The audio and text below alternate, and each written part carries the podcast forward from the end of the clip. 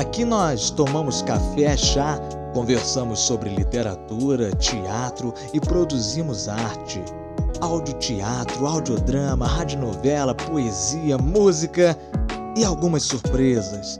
Não se esqueça também de se inscrever no nosso canal no YouTube, Chafé com Arte. Chega aí e seja bem-vindo ao nosso podcast.